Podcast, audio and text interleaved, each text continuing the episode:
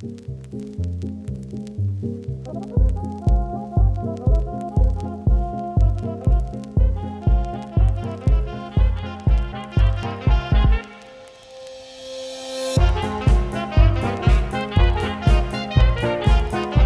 buenas, amigas, amigos, y bienvenidos un día más al podcast Cine Cosas, un programa donde hablamos de diferentes temas relacionados con el maravilloso mundo del cine.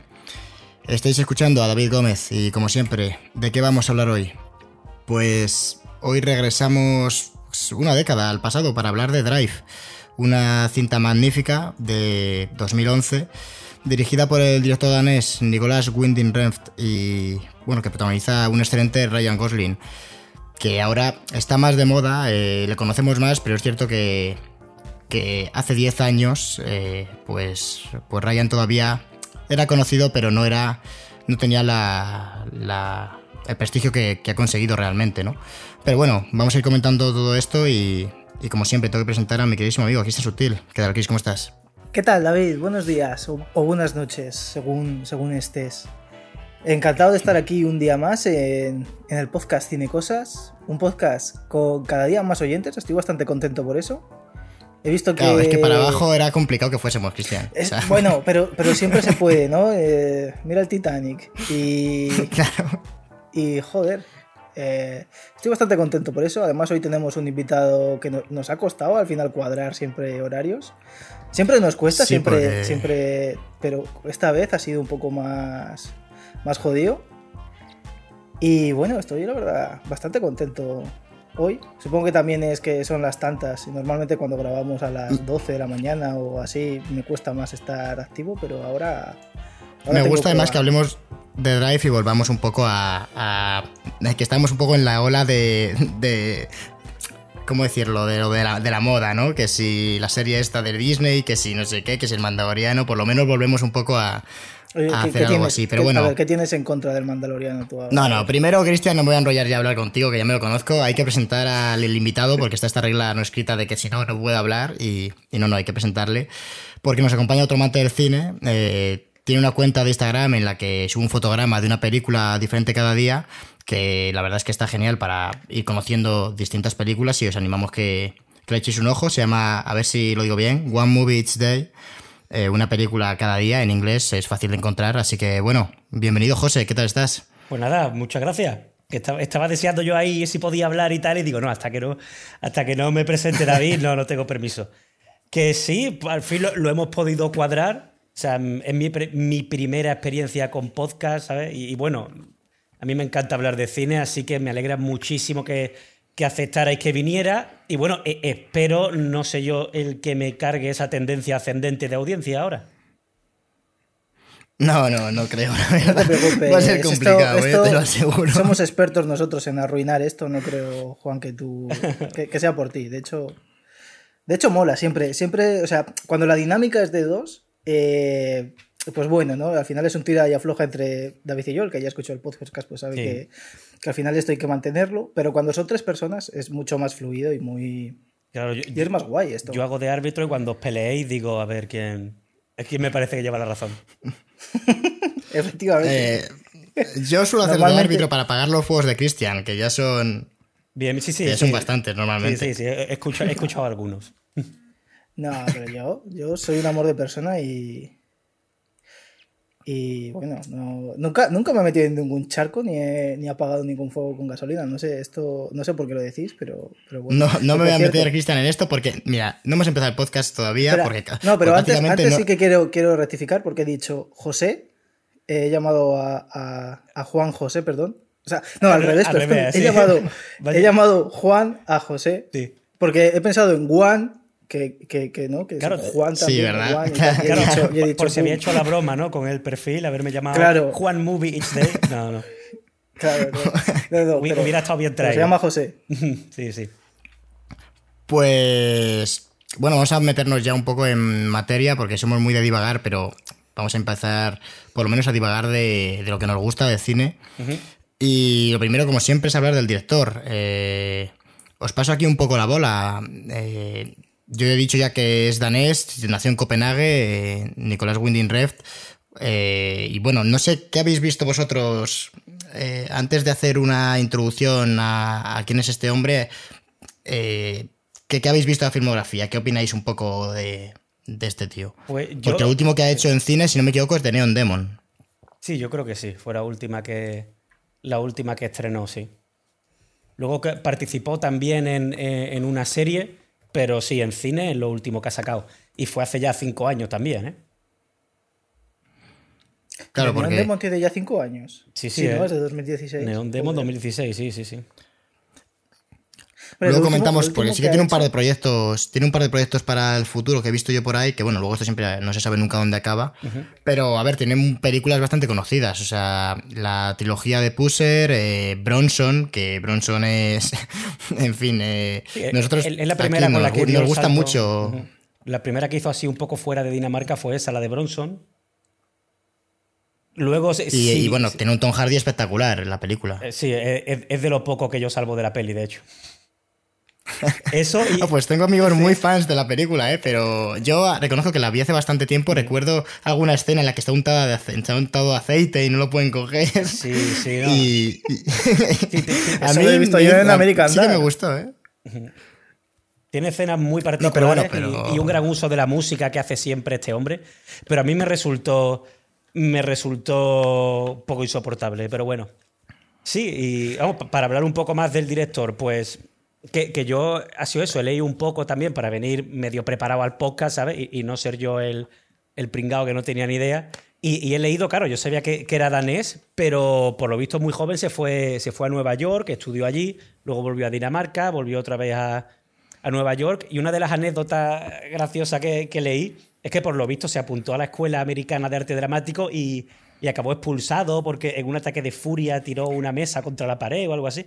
O sea que esto de directores con, este tipo de talante no es algo solo de Lars von Trier. O sea, este, este hombre también, también tiene tela. De hecho, dijo que si tuviese una, que si tuviese una oportunidad, apuñalaría a Lars von Trier. Ah, mira que... Y eso lo dijo. Ah, qué amoroso. me lo, creo porque yo, he visto entrevistas suyas en las que el tío es un poco es un poco especial. Yo no sé si se lo está haciendo las entrevistas o qué, pero hay una que dice, eh, están mencionando como obras maestras del cine, Ciudadano Kane y tal, y dice que no se te olvide Drive, el tío, ¿sabes? O sea, que es como a ver un poco de modestia, cabrón. El tío es así. Además, eh, creo que está muy relacionado con su cine, que es disléxico. Ah, hostia. No, disléxico no, es daltónico. No, es daltónico o disléxico. Daltónico, Cristian. A ver si el disléxico eres tú hoy. ¿Qué te pasa? No, no, no. es daltónico porque de hecho comentó por eso que sus. Que, vamos, igual también es disléxico, eh, que no lo sé. Pero daltónico seguro, porque yo he leído que sus películas están. Eh, como que dijo, mis películas eh, están muy contrastadas porque yo no veo los medios tonos, algo así. Yo tampoco soy un experto en daltonismo, imagino que habrá distintos grados y y será más amplio, pero sí que dijo que, claro, que el color que ve es distinto al que vemos nosotros y pues imagino que habrá una persona, un editor que le pare y le diga, a ver, esto, esto no se puede contrastar tanto porque esto si no, no lo ven, pero, pero sí, sí, el tío es daltónico y, sí que es cierto que Drive, por ejemplo, que vamos a hablar, es una película con muchísimo contraste. Solo hay que ver los pasillos, eh, la diferencia que hay entre las luces que, que están colgadas, eh, que emiten como un naranja, ¿no? y, y que rápidamente hay oscuridad. O sea, sí que es cierto que, que juegan bastante con eso. Y algo bastante interesante también del, director. pues, pues escúchame, David, que, es disléxico y daltónico. Tenía, o sea, los dos. ah, mira. El pobre. Pues, pues. Y no será diabético también, ¿no? para completar las eh, Creo que, creo que tiene un, cierto fetichismo por la. por la. ¿Cómo se llama? La necrofilia. Joder. ¿Cómo? Pero. Vaya pieza, eso no lo, no lo he leído yo. Eh, eh, yo lo, he visto esta tarde porque había una, entrevista donde, donde lo estaba contando en The Neon Demon y como que el tipo pues le estaba pidiendo a... ¿Habéis visto The Neon Demon? No, no, yo no la he visto. Sí, yo sí he visto The Neon Ah, pues, pues si te ¿Sabes, pareció... ¿sabes, a, qué, ¿Sabes a qué escena me refiero? hay, hay, una, hay una escena donde hay necrofilia. Y... Y bueno, es que The Neon Demon es una película. The Neon Demon, yo creo, José, que no te va a gustar. No, pero a ver, solamente por el interés que tengo en este hombre y, lo, y, lo, que sí me ha sorprendido de él en las pelis que me han gustado, por eso sí me da curiosidad el ver más cosas suyas. O sea, que aunque no sea uno de mis directores de referencia, sí es alguien por el que hay que romper una lanza a su favor porque el nota es un autor, ¿sabes? O sea, no es como uno de estos mercenarios que te va a hacer cualquier cosa prefabricada que es una copia que le han dicho de un estudio. O sea, el tío, aunque llegue. John Favreau. Pues, sí, o, sí. El tío, aunque llegue de rebote, ¿sabes? A un proyecto que al principio no era suyo. Y, es una peli que tú dices, bueno, parece que este hombre ha estado trabajando en el proyecto desde el principio, ha estado siempre involucrado porque le da un aspecto y una, y una tonalidad muy particular que, que, que, se le reconoce, ¿sabes? Aunque luego tenga pelis que a mí no me, que a mí no me hayan gustado, ¿sabes? Yo, de hecho, es que no, no le he conocido, o sea, no es uno de los temas que más tengas trabajado a, este director. Solo he visto cuatro pelis suyas, que eso, la, de Bronson y la de Valhalla Rising son las que no me gustaron, pero después Drive y Solo Dios Perdona sí, sí las disfruté, sí las disfruté y, les veo, y, les veo un, mérito autoral eh, auténtico, vamos. Es que además el Drive de Neon Demon y y solo Dios perdona, es que las tres tienen un sentido de la estética muy, muy, muy parecido y es, es muy chulo de ver. Todas, todas, sí. E, él es un director de fotografía que dirige pelis. E, ese es el. Porque. Y además, lo de. Yo, decía lo del tipo. El pavo este es disléxico. Porque además. Eh, él no aprendió a leer hasta los 13 años. por, culpa de la, por, por, culpa de la dislexia. Sí. Y entonces, eh, su, yo me imagino que debe tener un pensamiento que él piensa en imágenes y a través de eso es como más... Se expresa. Le sobran los diálogos en las películas, claro. Entonces, se expresa mediante, mediante las imágenes y por eso en Drive, un tipo que no habla, básicamente, que es el protagonista, tú, tú le comprendes perfectamente todo lo que está haciendo, todo el rato. Y eso es muy jodido. Fotografía, ahora, ahora nos metemos con Drive, pero realmente es normal que, el tío tenga un gran sentido de la estética, digamos, porque lo que quería comentar es que su padre es editor de cine eh, y su madre es directora de fotografía, eh, que es Anders Remft y y bueno, es que yo eh, no sé qué. Winding. si a mí me cuesta, pues aquí ya en el, con el danés nos metemos en terreno. Muy conocidos en su casa a la hora de comer. Pero bueno, el, niño sí, el, niño sí les ha salido famoso. El niño sí les ha salido famoso y necrófilo, pero bueno, eh, se le conoce. Ojo, yo he visto que ha. O sea, a ver, que yo no conozco al, padre, eh, a, Anders, pero ves en qué ha trabajado y, por ejemplo, lo más reciente que tiene es Nymphomaniac. Eh, mira, ah, uniendo, uniendo. Matando cabos, ¿no? Que estuvo como asistente. Estuvo como asistente de director y y me ha parecido ver antes que estaba también, sí, está en melancolía, o sea, que el tío se mueve, no se mueve por, por cortometrajes, ¿eh? se mueve por... Sí, sí. Y, bueno, y tiene una lista larguísima, ¿eh? O sea, lleva desde el... De, la primera peli que aparece aquí marcada es en 1966, como asistente del director, o sea, este hombre lleva haciendo cine muchos, muchos años. Pues sí. Así que es normal que pues esta haya salido un hijo que pues eso, al final a mí es, es, un director que me gusta seguir la pista. Yo creo que es lo que comenta José, que tampoco, de hecho, de Neon Demo me pareció estéticamente brutal, pero no entendí prácticamente nada. De hecho, sin entrar mucho en spoilers, me pareció como que era una crítica a la moda, porque es como va de una modelo y es como una. parecía una crítica a la moda. Y, justo hablando el otro día con un, con un compañero, con un amigo, me dijo que había visto por ahí una teoría y que, le, y que le cuadraba. Y realmente a mí también me cuadra, porque hay cosas en la película que yo no entendía, de que era en realidad como una especie de aquelarre que estaba intentando captar a una. Y lo peor es que yo no eso de, brujas y demás no lo había visto, pero dices, es que me lo creo, ¿eh? Porque el tío este me, me creo que meta estas cosas. Entonces, bueno. Sí, pues, eh, pues va de por lo menos curioso. porque lo, dijo él que va de las, las tres villanas. Ah, lo dijo él, que, va de una que no, son brujas, literalmente son brujas. Y de hecho, eh, cuando tú ves los tatuajes de las chicas, son símbolos paganos y no sé qué, y al final, pues bueno, todo lo que hacen es para, ah, digamos, absorber la belleza de una de las chicas. Ah, pues, fíjate, y yo diciendo que era una crítica de la moda, ¿sabes? Eh, pero también, también lo hay, es que también lo hay. Sí, sí, es que también lo hay. Yo creo que eso es lo más evidente. Lo que pasa es que el otro había que ser ya analizar la peli bien. Porque sí que me fijé que había algunos símbolos que hay también colgados, como que era un animal que representaba. Es que sí que lo estuve viendo un poco. El tema de los símbolos, que había mucha simbología en la película. Pero claro, si no conoces los símbolos, como en mi caso, pues realmente dices, que, algo me quiere decir, no sé de qué, pero hay algo. Es rara. Es que la peli es rara, de cojones. Sí, y sí. Cuando estás viendo cosas y dices, hostias, es que no. Es normal no enterarse de nada. Sí, pero. Pero a mí me, gustó eso de que lo ves eh, disculpa José, lo ves y, y, no, y no me esperaba que lo... Que, o sea, la peli me sorprendió. No, no especialmente para bien, pero, pero al menos no me lo esperaba. O sea, no me pensaba que de Neon Demon iba a ser esto. Que bueno, claro, se llama el demonio de Neón, que realmente una caos y dices, ah, pues igual sí es una que narre, ¿sabes? claro, es lo que comentaba, que hay que, hay que valorarle a este autor que por lo menos... Em, a ver, es el problema cuando alguien intenta hacer algo diferente, o sea, es fácil tachar la peli como rara, pero, pero claro, siempre hay que escarbar un poquito más, ¿sabes? Yo, yo estoy seguro que algunas de las pelis que no me han gustado, bueno, suyas o, con otras de otros autores, ¿sabes? Que, que, a veces te pasa que puede ser que tú no estés en el, en el momento a lo mejor de haberle pillado el punto, o que a lo mejor no conecte contigo en algún momento, pero, pero lo que está claro es que el, o sea, el, Nicolás, bueno, ya que estamos aquí en confianza, Nico para los amigos, seguro que él em, cuando se pone a dirigir y a montarte una historia y a, prepararte una peli, se nota que te quiere contar algo más que solamente eh, ir de A a B o este plano sigue a este plano y tienes que entenderlo así fácil. O sea, es, de estos directores que intenta desafiar al espectador, ¿sabes? Y entonces esto ya a ti te pone en, un estado de ala defensiva que tú ya intentas ver por dónde te va a venir, a ver qué significa este plano, a ver qué significa este símbolo.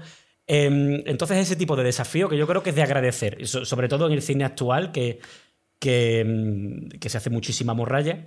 Y, bueno, te puedes conectar más o menos, te puede gustar más o menos alguna obra, pero, pero yo creo que sí es interesante acercarse a él, ¿sabes? Y bueno, y, especialmente eh, quien no quiera perder mucho el tiempo o no quiera interesarse mucho, tienen que ir sí o sí a por Drive. O sea, por esta peli si hay que, si hay que dedicársela, ¿sabes? Es que sin duda, además, su mejor película. Totalmente. Y además, este es un director que con, haciendo sus películas, a partir de, Bronson, es cuando, digamos que ese, ese, ciclo de pelis que tiene antes, que son las tres de Pusher, hace un par más, me parece que no me acuerdo los nombres. Eh, bueno, Valhalla, Valhalla Racing va después. Eh, son como esas películas las hace un poco para probarse él y para decir, voy a ver cómo, cómo hago las películas, cómo se hace cine. Y después ya digamos que voy a, voy a buscar mi estilo. Y Bronson es la primera peli en la que busca su estilo. Y luego ya ahí, eh, no sé si hizo luego una peli después de Bronson o ya iba a Drive directamente. Está después Valhalla Rising. Valhalla Rising, eso es. Bronson es de 2008 y, la, y Valhalla Rising es un año después.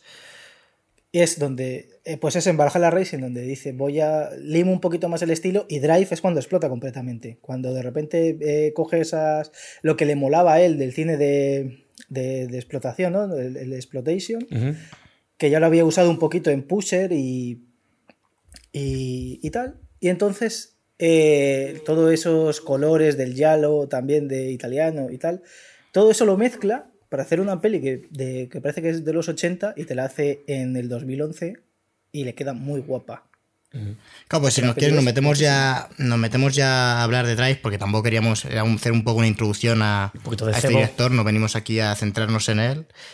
y, y, realmente Drive era su, su, primera película de Hollywood, ¿no? Si no me equivoco, estoy viendo yo que las anteriores, La Bajada Rising... Sí, sí. Eh, era Dinamarca, Bronson de Reino Unido y, Bronson, por, general... está protagonizada por Tom Hardy, que no sé si lo hemos dicho. Sí, sí, lo hemos comentado. Sí, que, sí, hemos dicho que. Que yo he dicho que, era, de lo único que salvaba de la peli, sí. Así es verdad. Sí, es que menudo papel se marca, madre mía. Y, lo curioso es que, ojo, ojo a la gente, ¿eh? Sí, sí. No, eh, ¿qué quieres comentar? Dime. Yo quería comentar que, claro, llegó a Hollywood, pero que yo esto lo aprendí por lo que me comentasteis vosotros antes de empezar a grabar, de que, de que él no era la primera opción de director y que iba a haber otro protagonista y tal. Si queréis lo comentamos también. Claro, sí, sí, sí. Eh, ya que nos metemos con Drive, ¿cómo se gestiona un poco esto? Porque, porque, claro, él no era la primera opción, efectivamente. Claro, yo por lo que estuve leyendo, la primera opción era Neil Marshall y bendito cambio bendito cambio que, no le dieron la peli al paquete ese. O sea, menos mal que, hoy, disfrutamos de Drive por, por, porque cayó en manos de este danés que se quería abrir paso en Hollywood, ¿sabes? Y es que además tenía a Ryan Gosling, pero el hombre, hostia, no ha trabajado, no había trabajado con poca. con. con poca gente, porque estuvo con Matt Mikkelsen en Bajada Rising, con Bronson, como comentamos, con Tom Hardy. Y, bueno, de hecho con, con Matt Mikkelsen había estado en la trilogía de Pusser, o sea que, es fácil que le volvamos a ver a Matt Mikkelsen en algún momento, en, que nosotros encantados, somos muy fans de Matt Mikkelsen, la Este tío eh, eh, impulsa las carreras de los demás, ¿eh? porque en Drive la, la persona del reparto que más cobró fue Christina Hendricks, que venía de hacer de Mad No Men, que llevaba varias temporadas, Sí, sí. y fue la que más cobró de todos. Porque- Ya y, eso que es un reparto con Ron Perlman, eh, Brian Cranston Albert Hook. y el Albert propio Brooks. Ryan Gosling. Sí, sí, no. esa entonces- Yo no pues- recordaba, fí- fíjate cómo es el asunto, que hace, hace tiempo que no me veía Drive y, no recordaba a Oscar Isaac, tío. O sea, no, no recordaba Ah, bueno, que era Oscar, Oscar Isaac, el tío ese. Le vi y dije, hostia, es verdad que sale aquí, ¿sabes? Ya, claro, mi distorsión, que a mí Oscar Isaac me gusta mucho y de, creo que, que hace un papelón. A mí el que más me gusta es en la película de los Cohen, eh, a propósito de Lewin Davis. Sí. Que a mí ahí me gusta mucho, pero bueno, luego le hemos visto ahí haciendo como una especie de intento de Han Solo en Star Wars y movidas así raras. Pero, pero luego, volviendo aquí, dices, eh, mira que aquí tiene dos papeles, pero. Recu- saber recuerdo uno de mis pensamientos al empezar. Claro, no, no, no. Y, y hace muy buen papel, que decir, que no, que tiene trasfondo el tío. Es al final un. Un eh, un marido que acaba de salir de la cárcel, que intenta reconstruir su vida, pero verdad es que no, le pone el, típico, pero- el típico papel de latino de, de señor que ha salido de la cárcel y tal. Y como este actor es latino, pues pum, le metemos aquí. No, no, pues fíjate lo que te digo. Ah, Iban a hacer, en principio, eh, en el guion, eran, esa familia era hispana, por lo que sea. Y como contrataron a, a Carrie Mulligan, pues, y Carrie Mulligan, pues por lo que sea, no colaba como hispana. No, no da, no da Eh, Pero fue una elección de, no, de- lo cambiaron. de Nico. ¿Eh? Una elección de Nico. Porque esta peli lo que usa también son muchos los clichés, como que te los quiere dar la vuelta. Y en el caso de la familia hispana, te coge y te dice: el marido y el hijo, vale, hispanos, pero la mujer, vamos a coger a la, a la- a la actriz que más cara de inocente tenga. Y esa es Carrie Mulligan. Sí, sí que es cierto que, que es lo que dices, juega mucho con los clichés y de hecho Carrie Mulligan yo creo que en la, en la peli es eh, un poco lo, a mí me parece, no, no por parte de la actriz, eh, pero el personaje que realmente tiene menos, o sea, está más ahí como una función, digamos, porque, porque es como el, la motivación amorosa del...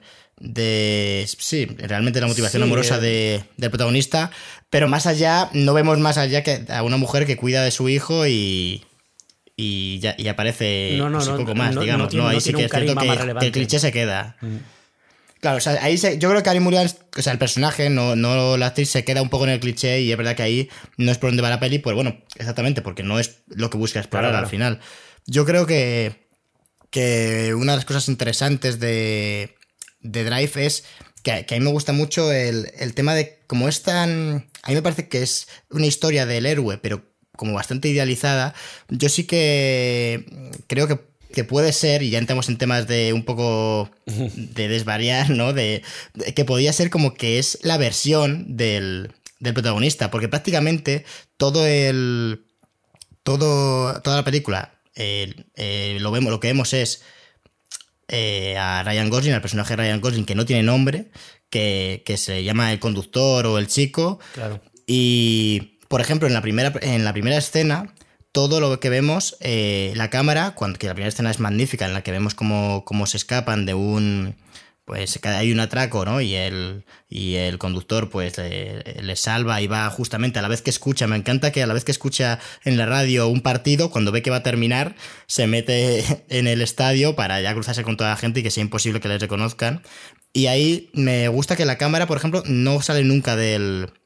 de Del coche, del coche. Dentro del coche. Claro, está todo el rato dentro del coche y lo máximo que alguien me puede decir, no, sí se ve fuera, no. Es un plano subjetivo de, de la parte de delante del coche, como si hubiese una cámara, digamos, en los faros.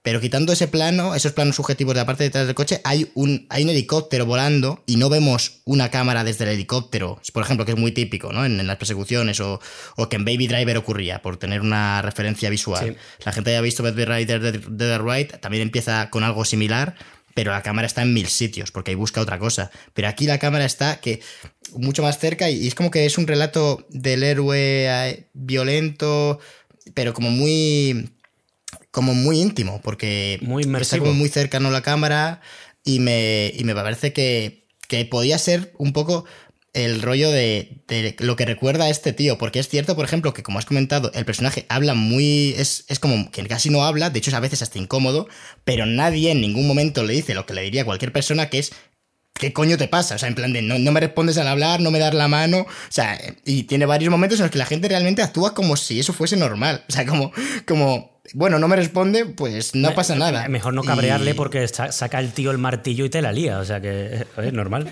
Claro, claro, claro, exactamente. Y, el momento, el momento del ascensor también es un. El momento del ascensor también me parece que es un poco como un poco delirio, o sea, en plan de. Y le da un beso justo antes ahí. Eso, que yo creo que es el momento que, más apoyaría un poco esta teoría, que ya digo, eh, ni. Esto es una lectura mía de la peli que, que también he leído por ahí, que hay gente que también lo plantea, y digo, mira, pues no soy el único loco. De que, de que es un poco como la versión de la historia por parte claramente por el filtro del protagonista, con lo que ello conlleva de igual no ocurrió todo tal cual como lo cuenta este señor, porque hay escenas en las que aparece con la chaqueta andando por la calle llena de sangre. Y el tío le suda los cojones y dices tú, pero, pero cabrón, no puedes ir por la calle con una chaqueta así, ¿sabes? Y le da igual. Entonces, no sé, yo hay un filtro ahí de... Me gusta que, el punto de vista esté claro. A mí es una película, reconozco que me gusta bastante que, te digan, te vas a contar la historia, pero desde el punto de vista de este, de este tío. Y con sus taras y con todo, ¿no? Sí, sí, él es bastante omnipresente y, en casi todas las escenas está presente. Prácticamente, excepto en la que están a lo mejor los mafiosos hablando entre ellos. O, o, sí, alguna cosilla que te tienen que explicar. Claro, claro, pero es, bastante omnipresente Ryan Golding.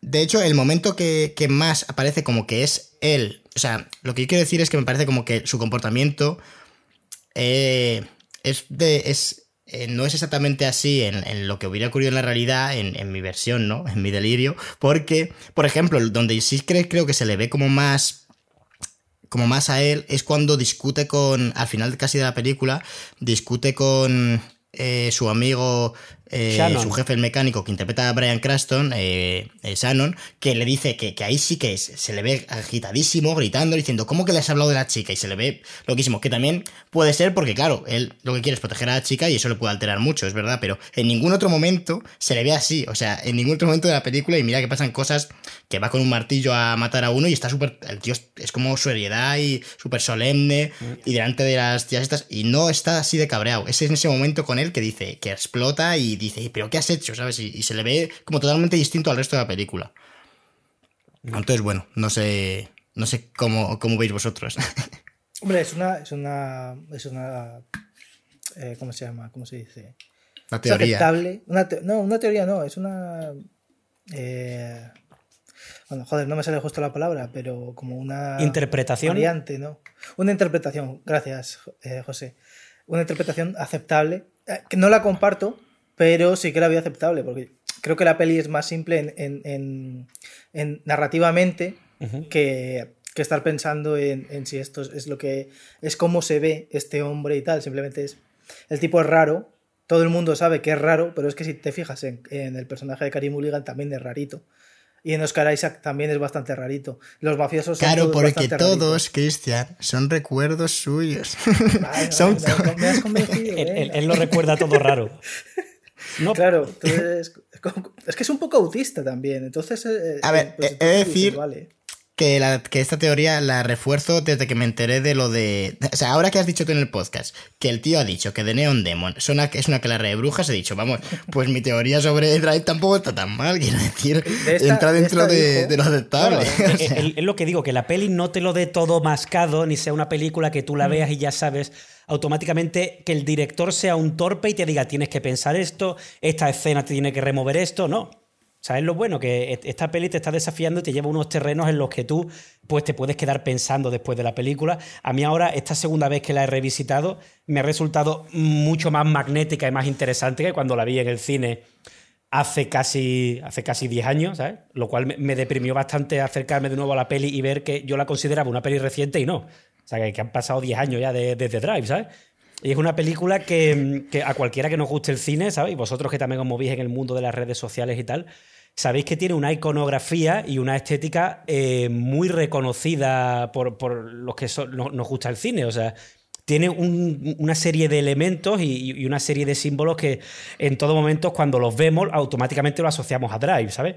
Todos tenemos esa imagen de, Ryan Gosling en el contrapicado con el martillo, todos tenemos la imagen de Ryan Gosling con esa luz amarilla saliendo del ascensor. Si tú ves el, escorpión que está pintado en la chaqueta, automáticamente lo identificas. O sea que yo creo que es una peli que. Eso, e, e, el Nico claramente se molestó en darle una entidad estética y una. Y, una, y un empaque particular, ¿sabes? Entonces, claro, a la hora de construirte una historia en, en, torno a eso, en, una película que, signifique algo más que la pura, que, la, sacada de chorra estética, pues e, el tío explora unos territorios que sí, que tú te hace pensar eh, si esto ha pasado de verdad, si esto no es un recuerdo. Eso no pasa solo en el ascensor, también en la escena final también hay gente, y eso, bueno, leyendo y viendo críticas y tal, te das cuenta que hay gente que interpreta que a lo mejor es una ensoñación, que no sabe si está en su cabeza, no sé qué. Varias interpretaciones pueden ser válidas. O sea, lo importante es que es que nos remueve algo por dentro y que, el director realmente nos está contando algo utilizando muchas herramientas cinematográficas, ¿sabes? Que es lo que a nosotros nos gusta cuando lo vemos, ¿sabes?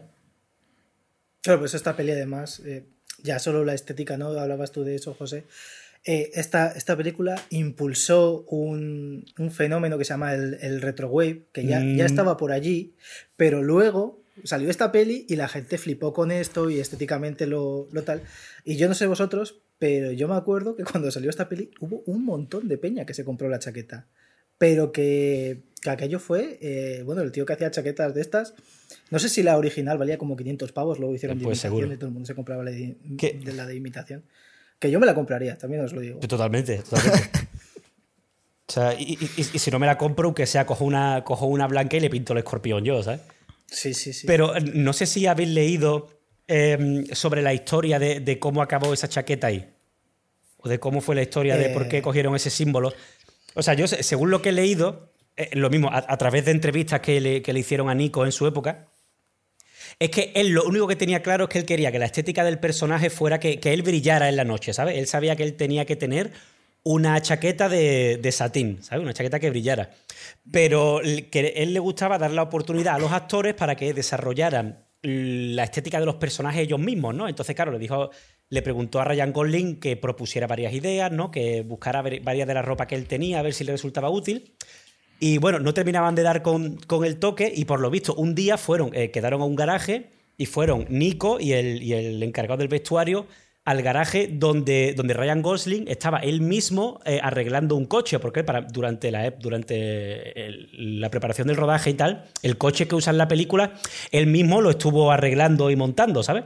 Entonces fueron al garaje para inspirarse cómo se vestían los mecánicos y allí, hablando con el director, de, con el, con el encargado del vestuario, comentaron acerca de utilizar como referencia estética un, cortometraje antiguo de los años 60 que se llama eh, The Scorpion.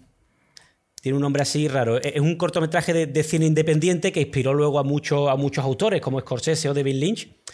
Y se llamaba eso, el, escorpión de algo, ¿no? Y claro, e, en este cortometraje al principio se ve una imagen de un escorpión y por lo visto, mm, al sacar ese tema de la imagen del escorpión del cortometraje, dicen que ya está, que iban a meter un escorpión y, a partir de entonces ya, eh, aparte, el Ryan Gosling tuvo la idea de meter la metáfora de esta fábula del, la de, sí, la fábula del escorpión, y la rana, exacto, ¿sabes? Y por lo visto eso se emitió a través de, esta conversación que tuvieron, ¿sabes? Es una cosa curiosa.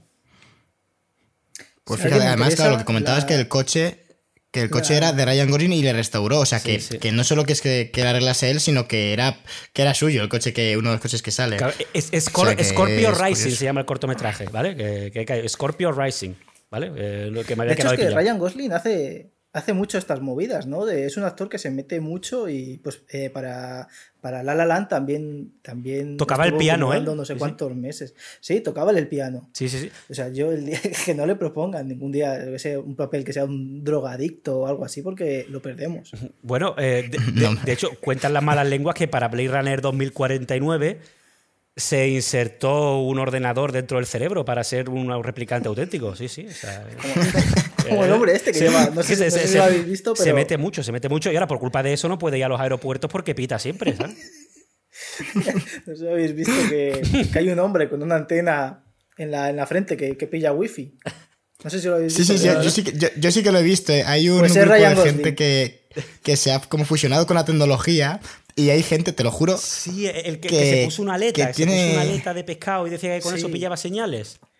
Sí, qué maravilla. No, y, hay otro como alguna movida como que los colores, le metían sonidos. Es que era una cosa. Yo me explotó la cabeza. no entendí nada. Eh, una especie de cibor. Podía salir en la próxima de la Liga de la Justicia, igual. Sí.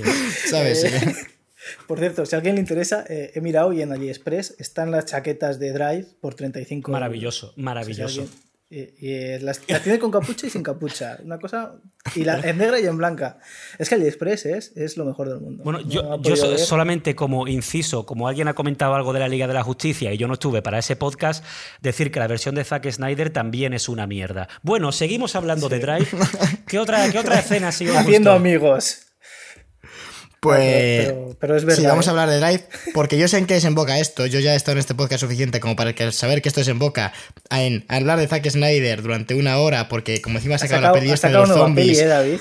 Eh, no, no, no, no vamos a hablar de Zack Snyder, Cristian. Zack Snyder ya no se necesita más fama. No vamos a hablar eso de eso. sí que se podía haber llamado de Neon Demon, porque está grabado de una manera. pues otra cosa que, que comentabas que era muy Drive, tiene un muy, una iconografía muy cuidada y en parte, evidentemente, también por el uso de, que tiene de los colores, que, por ejemplo, así a, nivel rápido tengo yo aquí unos apuntes eh, que el, naranja, o sea, los colores predominantes son el naranja y el azul y el rojo. Eh, que tiene en algunos momentos, ¿no? Entonces, un poco si la gente que vea la peli, si quedase, bueno, si no se ha dado cuenta que, que verá, por ejemplo, que el naranja se relaciona principalmente con el color de, de Irene, que interpreta a Gary Mulligan, eh, que es un poco como esta especie de contraposición al, azul, que es el color que se suele asociar principalmente al personaje de, Ryan Gosling. Y es porque el naranja es como un poco más hogareño, como la familia, ¿no? La alegría. Mm. Y el, en cambio, claro, es, calidez, efectivamente. Y el azul es, por el contrario, eh, algo más frío. Además es que es, en la película es bastante explícito, o sea que una vez que lo sabes, como que, que es muy evidente. Claro, y, y por ejemplo, el. o sea, incluso es cierto que, por ejemplo, la chaqueta no es azul, pero luego ya él se ve muchas veces con una, chaqueta, con una chaqueta vaquera eh, azul. Cuando va, por ejemplo, incluso a la casa, hay partes de la casa de Irene que son naranjas y partes que son azules. Y de hecho, porque mencionar una escena que a mí me gusta siempre ser concreto con estas cosas para que la gente entienda exactamente a qué nos referimos. Eh, hay un plano contraplano muy conocido en el que justamente en el primer encuentro, en el primer encuentro, que todavía no ha llegado el marido, eh, pues todavía sigue en la cárcel. Y, es. Carrie Mulligan tiene. Es una conversación, creo que es como en la cocina. Eh, que está. Y Carrie Mulligan está con. Eh, tiene de fondo una pared roja, si no recuerdo mal. De azulejos como anaranjados. Claro, sí, azulejos, anaranjado, rojo, ¿no? Sí, es cierto que, al final la paleta de colores siempre se mueve un poco en, en ciertos tonos, ¿no? Pero sí, al final tonos cálidos. y aparece en el contraplano Ryan Gosling que está enmarcado a su vez por un poco como la encimera de la cocina, que da, que digamos es como una cocina americana que da al, salón, y el fondo del salón es azul. Entonces al final tenemos a Carrie Mulligan enmarcada en, en, naranja, en la familia, un poco lo que busca, digamos, la motivación claramente de, de este personaje, y por otro lado al conductor, que es un hombre solitario, un hombre muy serio, que se ve que se asocia ¿no? a la tristeza a ese modo de vida y con el azul se refuerza. Claro. Claro, y de hecho es lo que comenta que en ningún momento la película te dice este tío es solitario, pero solamente por las imágenes que te muestra en su casa, él, un plano general, solo, en la oscuridad, eh, todo rodeado de, digamos, una oscuridad azul, ¿no? Digamos, eh, es un tono frío, pues tú ya dices, a ver, claramente este tío no tiene una familia ni está en un cumpleaños ni tiene pensado ir, o sea, es un hombre que está aquí todos los días solo tomándose, bueno, ni siquiera parece tomando una cerveza ni nada, parece ahí arreglando sus cosas y, y tú ya sabes que está solo por la imagen, ¿no? Es un poco lo que comentaba que igual que por mencionar aquí, hacer así un poco de cultureta, ¿no? De, del el pintor Edward Hopper, que, representaba mucho, eh, había muchos interiores y representaba también mucho la soledad.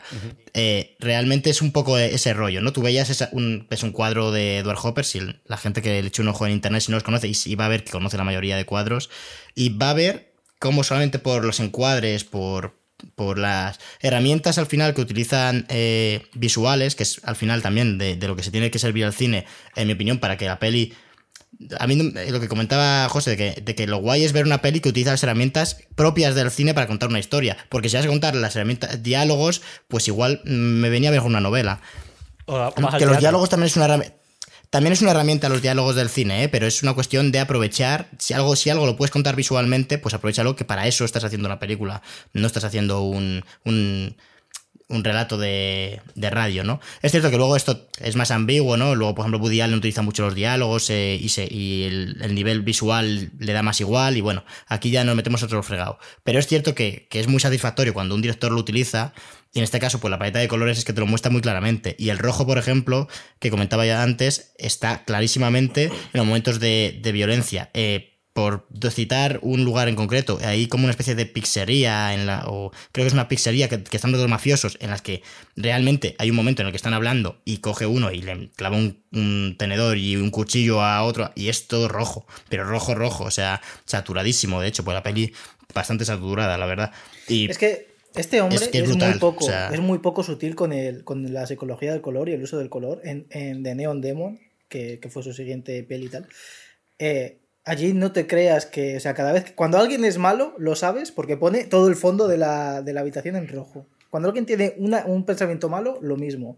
Cuando alguien está celoso, te lo pone en azul. Mm. O sea, y la, psicología del color, eh, aquí lo remarca mucho, que eso mola bastante, porque la mejor serie de la puta historia también lo hacía mucho, que era Breaking Bad, y también usaba muy bien la psicología del color. Y eso, joder, pues... No, no, y, no que, que de hecho Em, o sea, vosotros ya acordamos que aunque Nico sea daltónico, esto lo hace conscientemente, ¿no? O sea, no, no es. Claro, no, eh, daltónico no es que. Eh, entiendo, a ver, no, exactamente, pero entiendo que él, por lo que dijo, que no veía los medios tonos. o sea, que por eso se va como a. Y, los exagera, claro. A colores justos. Sí, pero. Eh, pero bueno, a mí, me gusta, La estrella que consigue. tanto de esta como de Neon Demon, que creo que es, son estéticamente brutales. no sé si la habéis visto, Solo Dios Perdona, que es la que hizo entre Neon Demon y Drive. No sé si la habéis visto. Solo Dios perdona.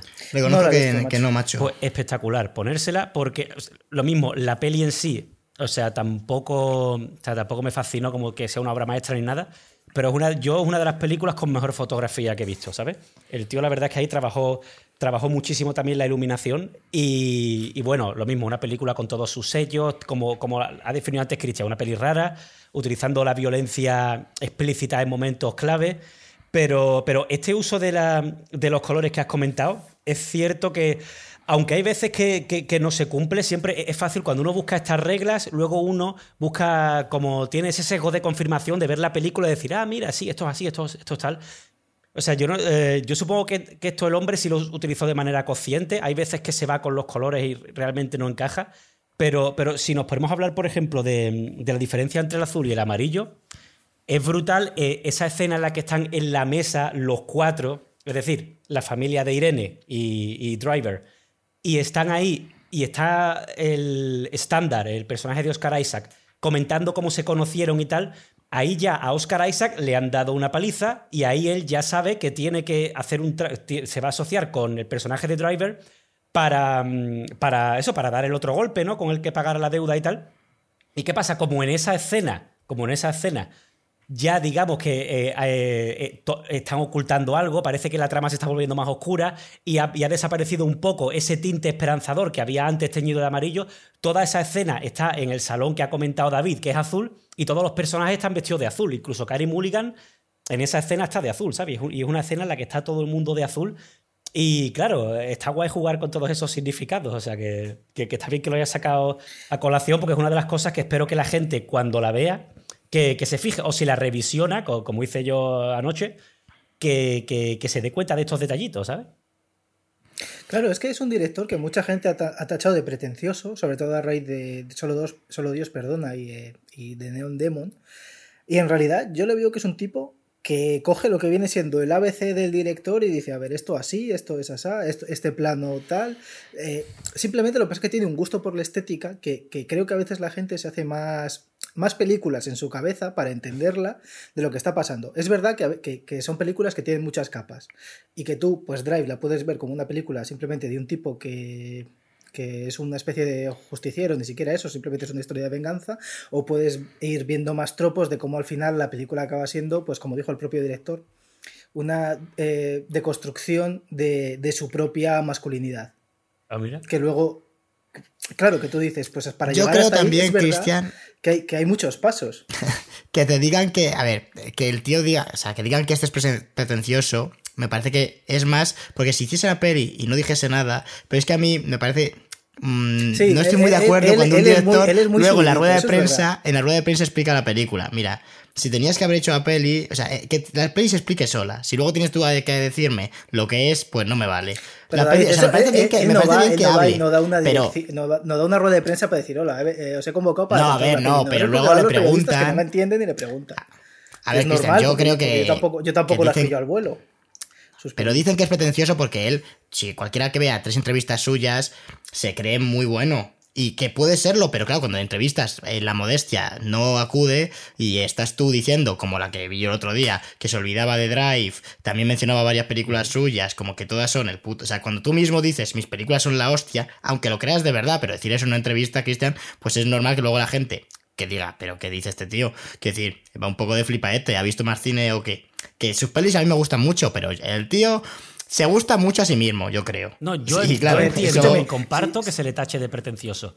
Lo que pasa es que, claro, pretencioso suena muy mal cuando se le llama a alguien y la peli no le funciona. Mira, eh, te has flipado, has, querido, has querido venir aquí a sentar cátedra y no te ha salido. El problema es que, claro, es que yo por eso comparto que este señor es un pretencioso porque, bueno, he visto una serie de películas suyas que no me han funcionado.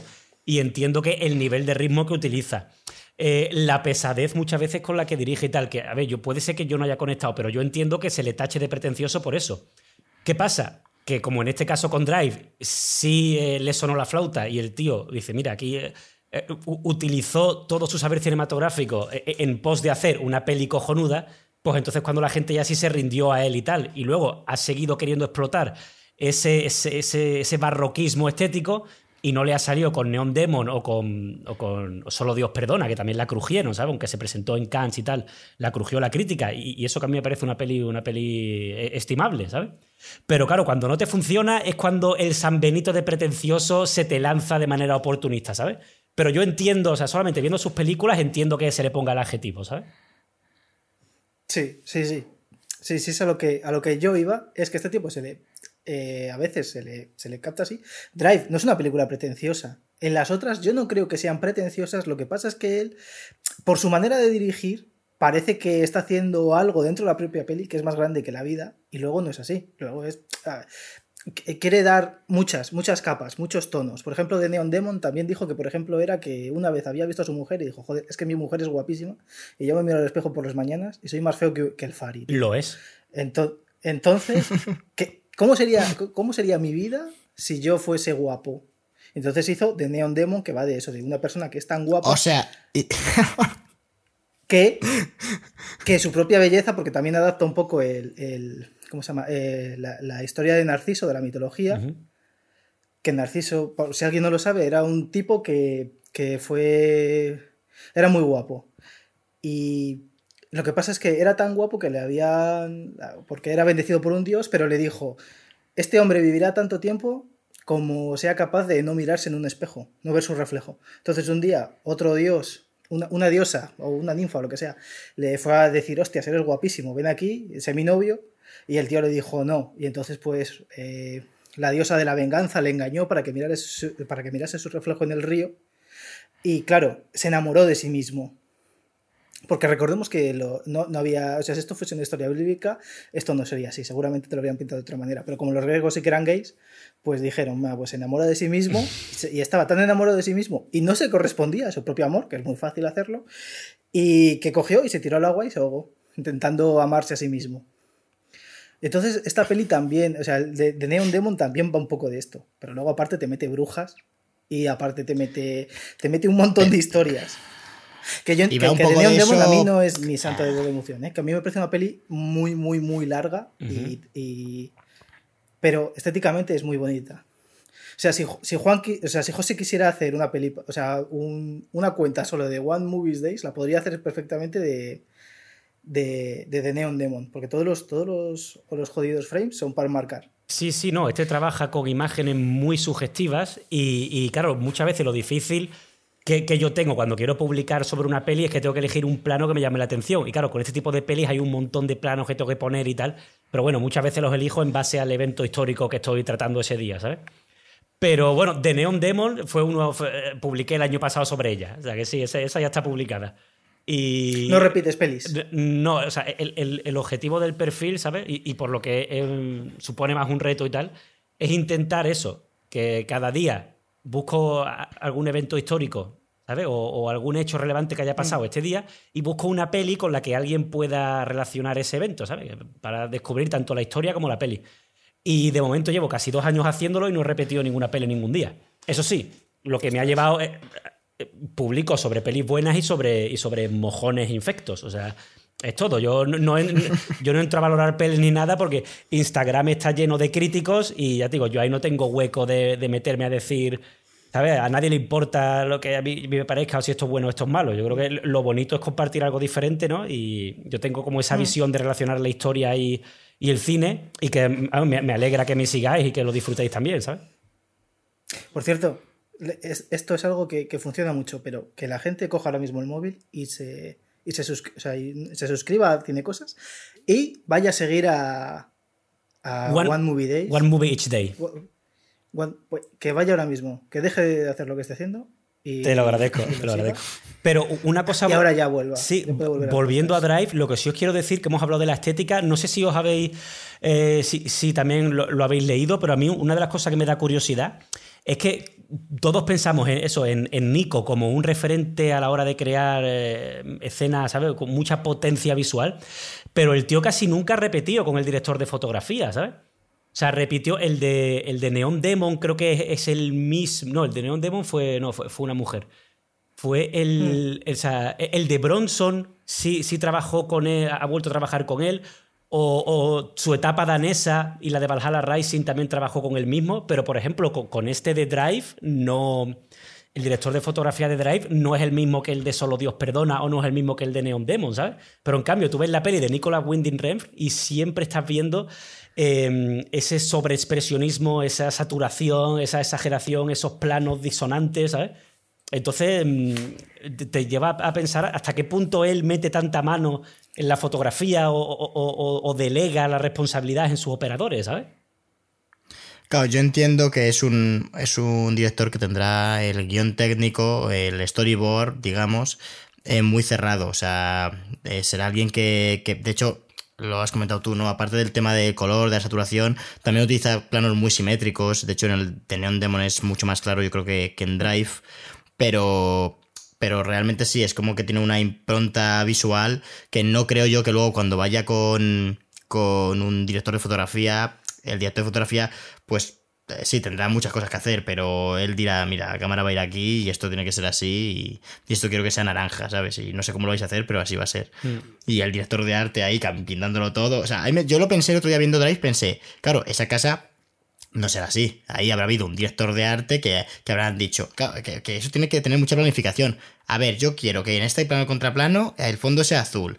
Y aquí sea esto, porque, claro, los colores que comentabas tú que no siempre se cumplen, que es porque al final es algo que se plantea, pero luego realmente, evidentemente, en rodaje no te van a pintar cada una, sencillamente porque hay una cosa que eh, estas pelis por lo general eh, que no son, digamos, experimentales o que no buscan ensoñación y ni estamos en el terreno de David Lynch. eh, de, entonces, realmente buscan ser coherentes. Entonces, si tú entras en la casa y has visto que las paredes son naranjas, luego de la cocina, porque ahí venía bien, luego no pueden ser azules. Aunque justamente tengan que comer ahí y, ¿sabes? Y claro, decir, bueno, pues lo planteas para que coman en otro lado. Bueno, ya, y la peli no la ruedas nunca, ¿sabes? O, sea, o sea, como tengas que hacer una planificación ya con los colores tan brutal, pero aún así sí que es cierto que, por ejemplo, en la escena del, del ascensor es naranja, que alguien puede decir, pero hay una escena de violencia ahí, pero hay ahí no sé qué. Sí, pero también es el momento en el que la besa, el momento en el que, mm, por decirlo de alguna manera, más conexión hay entre los dos. eh, y, y de hecho, es cuando se la lleva, cambia la iluminación y cuando la besa y queda en la esquina como solamente ese rayo de... de- ese, no ese rayo, pero como un, un foco naranja que les inunda, que es cierto que dices, ya bueno, pero luego hay violencia. Hombre, a ver, pero ¿cómo metes ahí un color rojo? Quiero decir, no, no es tanto que se pueda. Y de hecho, en esa escena, eh, cuando él ya se va y le ve pegarle la paliza al otro brutalmente, ella se queda en un fondo, que es Azul, el del parking, y azul, porque azul. ella está brutalmente triste, en Claro, plan de claro, qué claro. cojones acabo de ver, y el otro está en. Es cierto que se queda en naranja, que alguien me puede decir, bueno, sigue siendo un hombre triste. Sí, bueno, pero ahí, aquí lo que quiere, lo que representa ese color es que ella ha cambiado de color. O sea, ahí el color no, eh, como lo entiendo yo, eh, que esto al final es mi interpretación, pero como entiendo yo es si eso, si el, si hubiesen cambiado y de repente hubiese sido también azul el ascensor, no quedaría tan evidente que yo creo que es lo que quiere en ese momento, que es que Carrie Mulligan pasa de estar en ese estado de hogar, de alegría, a estar brutalmente triste y depresiva de haber visto ahora mismo como su vecino revienta a un tío, como una persona con la que acaba de liarse y de repente es igual que el cabronazo con el que estaba antes, que, es un tío que, o sea, eh, ha pasado de estar con el, personaje de Oscar Isaac, que era un criminal, a estar con otro realmente, porque aunque tú vayas con, con, el de Drive, sigue siendo un tío que es un criminal, es un asesino, es un tío que ayuda por ahí a, a sacar a la gente de. se mueve en el mundo de las mafias, eh, es un conductor de atracos, o sea, es, al final es un tío del, mundo que parece que ella representa lo contrario, que es esa inocencia. Entonces ahí es como que se da cuenta y hace, espérate, este tío también es un, zumbao. Y por eso mismo, una cosa que, en la peli a mí me saca un poco, es una escena final en la que ella, cuando ya ha pasado todo, eh, vuelve como a llamar a la puerta del vecino, o sea, de, de Driver, a ver si está. Y no está, no le contesta porque el otro está huyendo. Y yo creo que eso es como, o sea, porque eso no tiene sentido realmente. Porque sí, ha tenido una relación con él y X. Y, pero luego la brutalidad de, O sea, la película insiste mucho en la brutalidad de la escena de ascensor. Pasas de darle un beso a. El tío no lo mata de, dándole un cuchillazo y la ha salvado a la chica. No, no, no. La escena es muy, muy violenta y muy brutal y le revienta, o sea, la cabeza y la tía delante de la mujer que, que, no os puede. Y luego esa mujer va a llamar ahí. Yo creo que eso es lo que él, ella, o sea, puede ser que no, pero en la, teoría que comentaba al principio, es como que eso es lo que él pensaría. Esta tía sigue enamorada de mí y ha venido a ver si estoy. Aunque yo soy el héroe que se sacrifica y me tengo que largar, porque si no la voy a arrastrar a, como matado a tantos mafiosos y tal, van a ir a por mí. De hecho, se lo dice el tío, el, mafioso le dice, a la chica vamos a salvar, a ti no, vas a tener que andar con mil ojos, entonces no se puede, no se puede quedar con ella, entonces es como huyo, y, esa escena me dejó un poco así, digo, ah, igual es, es lo que él quiere pensar, que, es, que ha ido a buscarla, pero, pero es raro, o sea, quiero decir, al final es una relación de amorosa muy idealizada, sí, y más, y más si vuelve de verdad. Claro, una de las teorías que, más se leen acerca tanto de ese momento que el ascensor cuando a ella lo aparta y todo como que se ralentiza y cambia la luz, como ese momento al final cuando él está en el coche, ¿sabes? Allí sentado después de, la escena con el mafioso. Claro, mucha gente piensa que a lo mejor eso ya, son directamente soñaciones suyas, ¿sabes? Que realmente él no la besa, pero está pensando en, que lo quiere hacer, porque no tiene sentido darle la vuelta a, a un sicario que le ha visto que tiene una pistola, ¿vale? Y cómo esa escena que es como un oasis de tranquilidad antes de que, de que estalle la escena y le estalle la cabeza a este hombre. Y también, eh, al final, mucha gente piensa que, vamos, alguna de las teorías es que realmente como que tiene una ensoñación y, y, piensan que el personaje de Carrie Mulligan va a buscarla porque es lo que quiere. Pero yo creo que em, e, el hecho de haber visto esa escena brutal en el ascensor tampoco tiene que suponer un, un, momento catárquico para que ella ah, también cambie todo lo que se ha ido construyendo a lo largo de la peli. O sea, yo porque mm, esa es la última vez que se ven, pero claro, también después hay una llamada de, teléfono en la que Driver llama a Irene para decirle, para reconocerle, mira, los momentos que he pasado contigo y con tu hijo son los mejores de mi vida.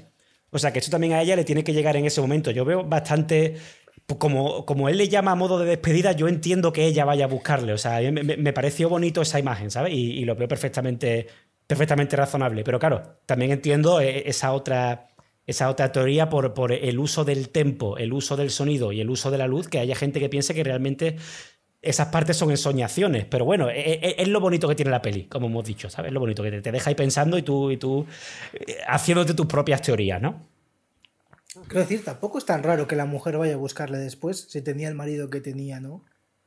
Claro, claro. Quiero decir, eh, también, sí, estaba acostumbrada a una vida. Sí que es verdad que a mí me, sí que me gusta pensar que al final de la peli, pues Driver tiene una herida muy chunga, se va en el coche y la luz cambia, ¿no? Es como la luz del atardecer. Es un poco como sus últimos pensamientos realmente, porque se va a morir, él, igual que acepta, ha aceptado, porque yo también interpreto que en, la escena del ascensor él, él acepta lo que es, él es el escorpión, ¿no? No, él, es lo que es. Él, eh, además en la película, eh, comenta Shannon, su, su, jefe, le comenta a Irene que hace, llegó hace cinco años a su puerta le, y le contrató porque era muy bueno y tal, y no sabía ni dónde venía ni nada. Entonces es una persona que parece que sí, que lleva huyendo años de algo. Entonces, eh, esta persona que es, un superviviente, no sabemos de qué, pero sí que sabe, sabe conducir, sabe usar armas seguramente haya matado antes. Porque cuando mata no, no, no lo hace como un, cualquiera. Mm. Entonces eh, eh, es una persona que, ya acepta su destino, su, muerte, y sus últimos pensamientos son para Irene. Entonces sí que me cuadra que sea una ensoñación.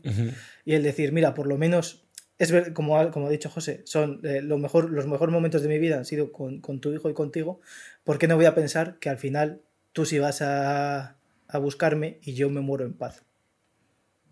Y hay un, plano con, en la parte que comentas, justo después, eh, justo antes de huir, que es un. Me, gustó bastante, porque yo, de hecho, no recordaba cómo terminaba exactamente la película, y me hizo dudar eh, eh, que después de, de toda esta acción, y ya al final de la película, cuando él se monta en el coche con la herida para alargarse, hay un plano en el que él no parpadea muy cerrado suyo, poco a poco, en el que la primera vez que ves la peli piensas, no sabes si está muerto o no.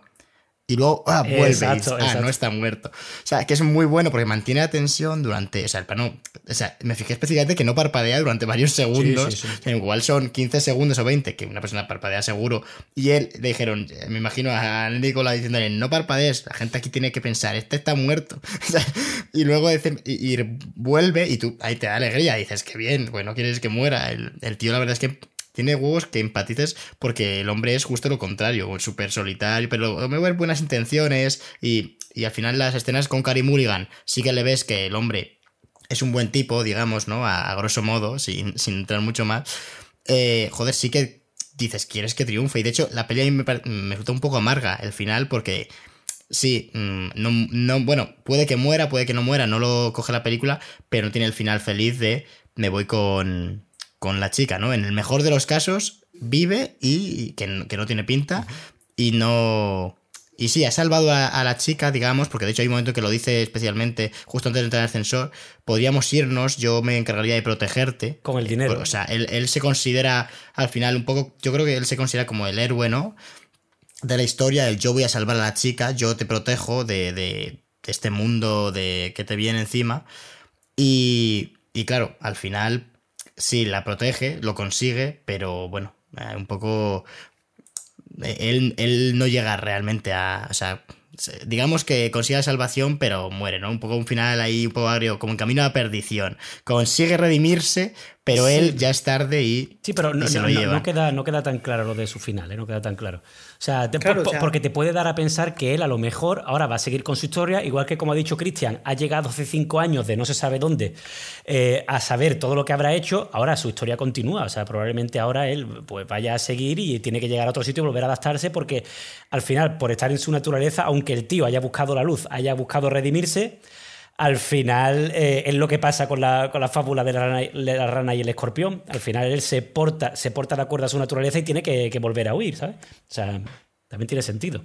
Claro, bueno, no, hemos contado la fábula por si, por si alguno la quiere mencionar, básicamente para que la gente lo entienda, ah, que, es, una, es, bueno, es una fábula muy sencillita, a ver si la cuento yo bien un poco de, de memoria, pero básicamente es eh, consiste en que un escorpión quiere cruzar el río, pero no saben nadar. Entonces eh, le pide ayuda a una rana, le dice, oye, eh, voy en tu espalda y me ayudas a cruzar. Pero la rana le dice, no me fío, porque me vas a picar. Y le dice al escorpión, no te voy a picar porque si te pico, te hundes y muero yo también y morimos los dos. Y vale, la rana ya acepta.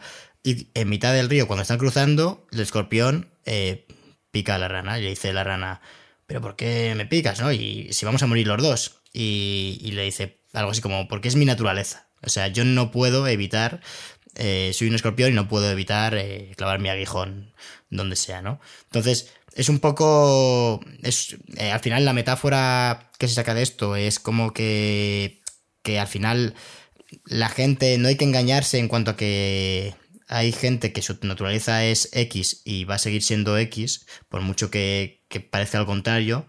Eh, y al final es un poco. Claro que la escorpión es el protagonista porque es un hombre que se mueve en, esos terrenos de delincuencia y por mucho que intente salir de ahí, ¿no? Como interpreto yo, no sé si llega a, salir de ahí.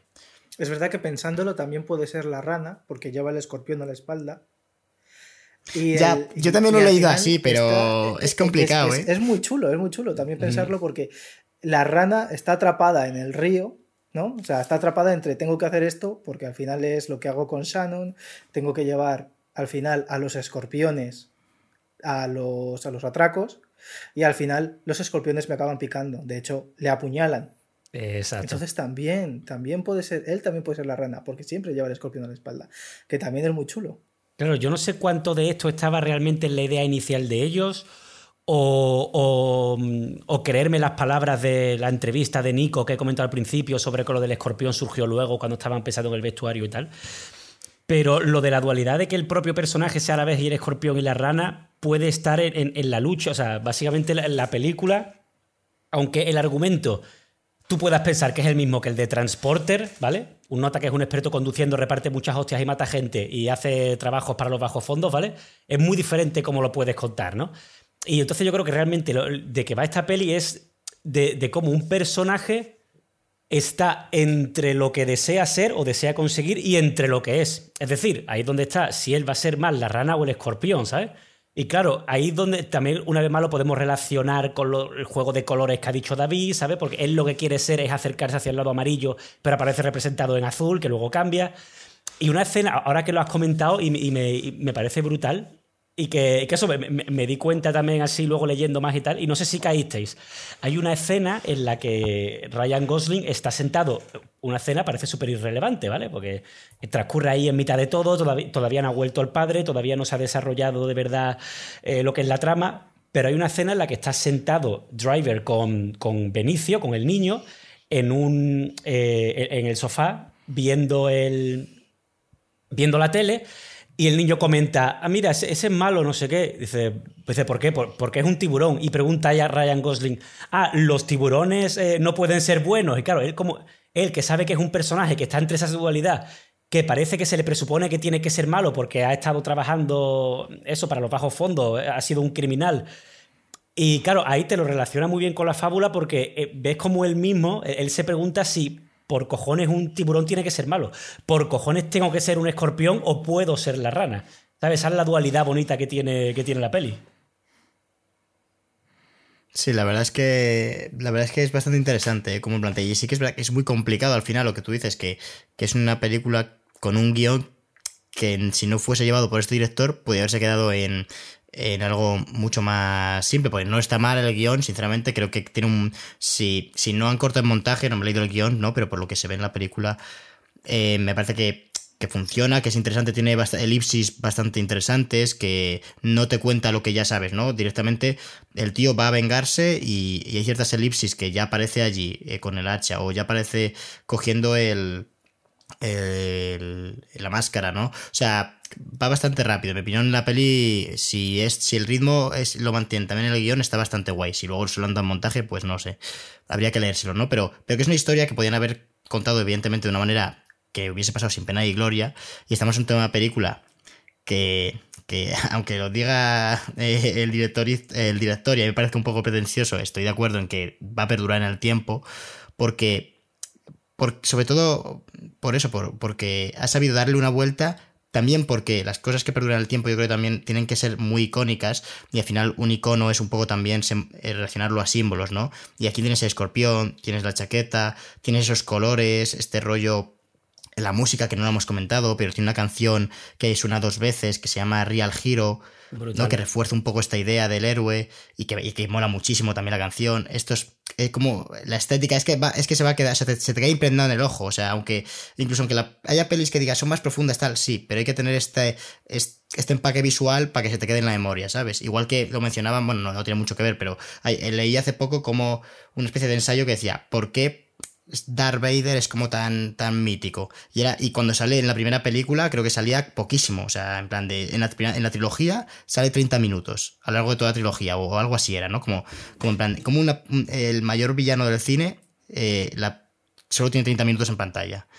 Y, y es porque relacionas el sonido de su respiración, relacionas el, eh, sobre todo su silueta, tiene muchísimos planos a lo largo de la película que son que son eh, pues pues eh, que, solamente son su silueta en las contra las luces de las naves y eso al final es algo visual que te entra y se te queda. Aunque luego haya otros que sean más malos o más lo que sea. Y pasa un poco lo mismo con esta película creo que visualmente se te queda marcada en, la memoria porque porque es brutal es, es un icono. Y de hecho, la, música que, estabas hablando tú, David, eh, las letras de las propias canciones te van contando lo que pasa. Eso es, eso es. Porque, genial, eh, porque, y, también, bueno, eh, si quieres tú ahora, ahora, José, te dejo que tú comentes algo más, que veo que tienes ganas. Pero quiero decir que esta película tiene aciertos, tú, tú decías, David, en el guion y tal, que, el guion es bueno, pero es que la dirección mejora el guion, pero es que los propios actores mejoran la dirección. Porque, eh, o sea, tú piensas en otro actor que tenga que poner cara de pala durante hora y media y dime qué actor te aguanta poniendo cara de pala hora y media si no es Ryan Gosling, que es un cyborg. ¿Por qué te crees que le cogieron para Blade Runner?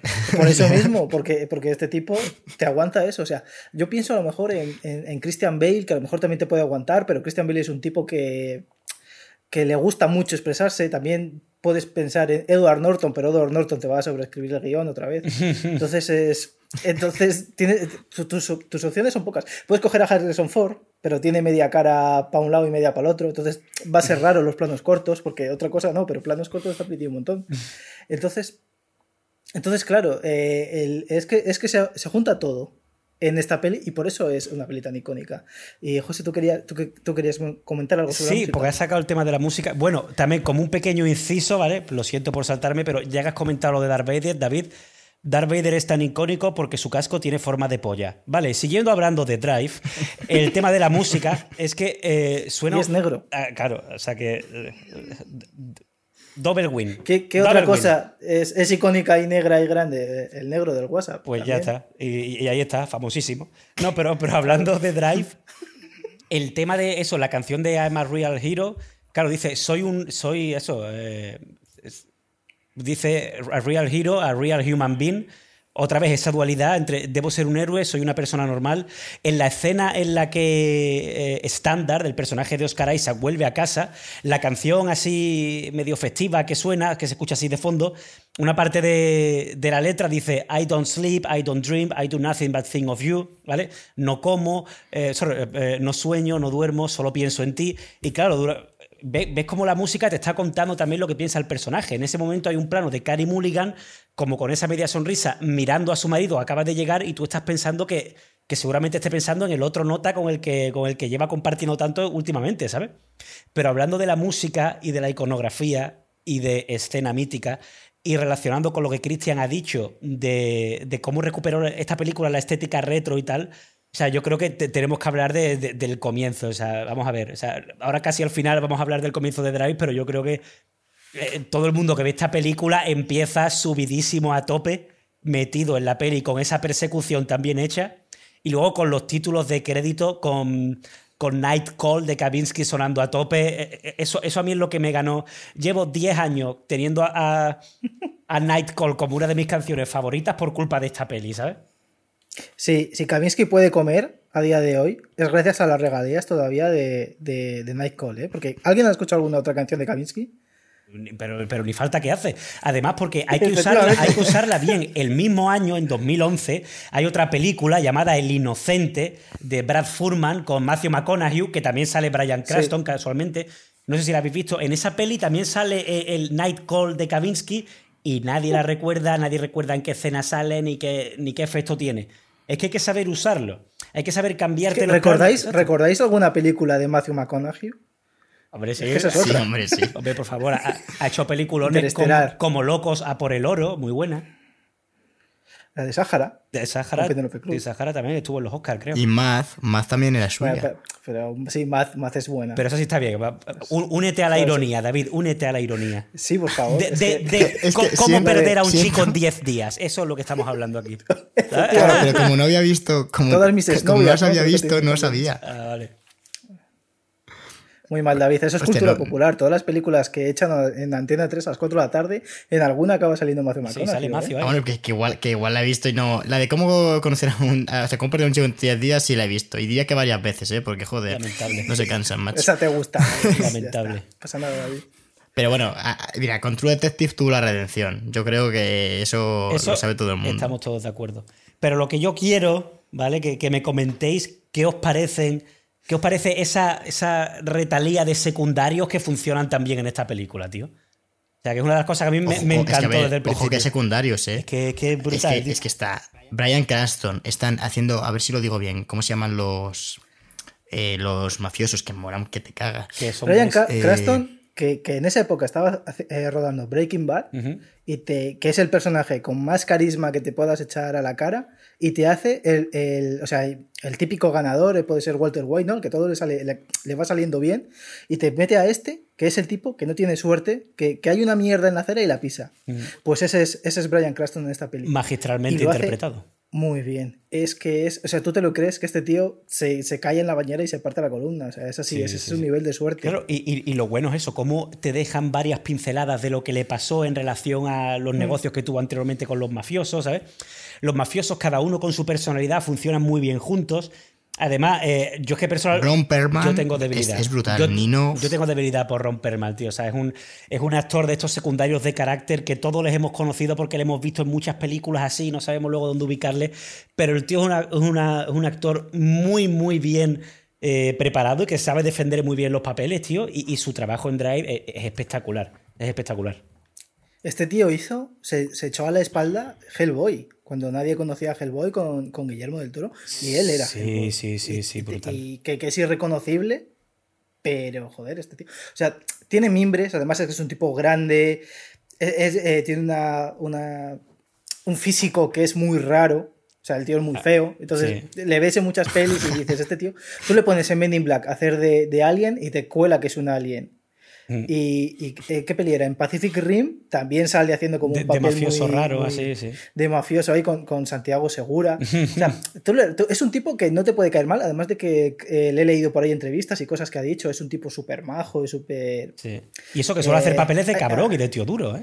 Sí, sí, porque, Sí, sí, porque sí. tiene cara, tiene cara de. de- Sí, de- Es una persona que si tú le vieses en la calle, te apartar- cambiarías de acera. Totalmente, totalmente. Pero de, hecho, uno de, sus, uno, de, ves en la puerta del colegio y te da miedo. uno de sus primeros papeles fue en, en Busca del Fuego, de John Jackson, ¿no? Que eso, que una peli sobre cavernícolas, y claro, el tío hacía de cavernícolas, y en plan, claro, cabrón, se ahorra el maquillaje contigo. O sea, eh, pues, es una de sus primeras pelis, ¿sabes?